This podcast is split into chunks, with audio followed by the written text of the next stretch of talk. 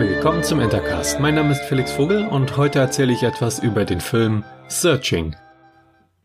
Meine Mutter fragte mich, ob ich mit ins Kino möchte.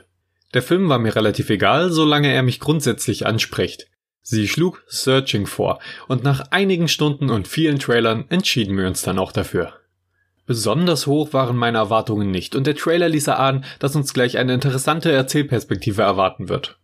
Das bestätigte sich auch sofort beim Start des Filmes.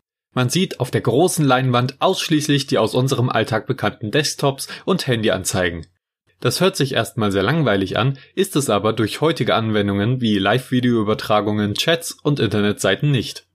Doch worum geht es überhaupt? Und warum ist gerade diese Perspektive so interessant? So viel sei verraten, die Tochter des Protagonisten verschwindet. Doch anstatt diese in Actionsequenzen zu suchen, tut der liebende und jetzt verzweifelte Vater das, was der Polizei wirklich nützlich ist und was er mit seinen Mitteln kann. Er sucht auf dem Computer seiner Tochter und im Internet nach Informationen. Was hier vielleicht erstmal langweilig klingt, das ist in Wahrheit Drama und wirkt realitätsnah. Durch die cleveren und nachvollziehbaren Dinge, die mit der gewählten Perspektive gemacht werden, erkennt man die Gedankengänge des Vaters, kann mit der Geschichte Schritt halten und ist involviert. Mit Absicht gibt es dieses Mal keine Spoilerwarnung, denn bei diesem Film geht es so sehr um die Geschichte und ihre Wendungen, dass ich sie niemandem vorenthalten will, indem ich sie erzähle. Ich sage nur, dass der Film mich gepackt, mehrmals überrascht und emotional berührt hat.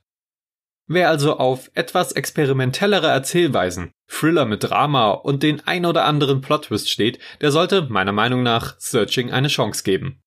Meine Mutter hingegen meinte, dass sie der Film eher an ihre Arbeit erinnert hat, wo sie manchmal auch stundenlang vor einem Computerbildschirm sitzen muss. Ich denke eher, dass sie die Smartphone-Szenen an die Arbeit erinnert haben. Bis bald, euer Felix.